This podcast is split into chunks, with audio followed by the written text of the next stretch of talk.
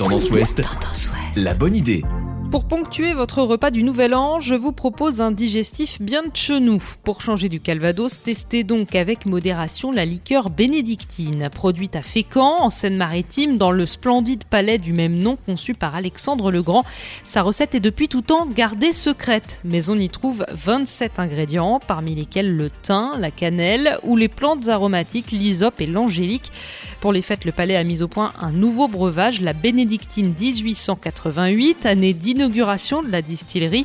Un assemblage de notre liqueur normande et de cognac qui apporte rondeur et chaleur à cet alcool aux arômes de vanille et de miel. La distillerie Fécampois se visite habituellement, alors pour patienter jusqu'à sa réouverture, elle propose sur sa page Facebook des recettes euh, comme cet Irish Coffee revisité à la sauce normande.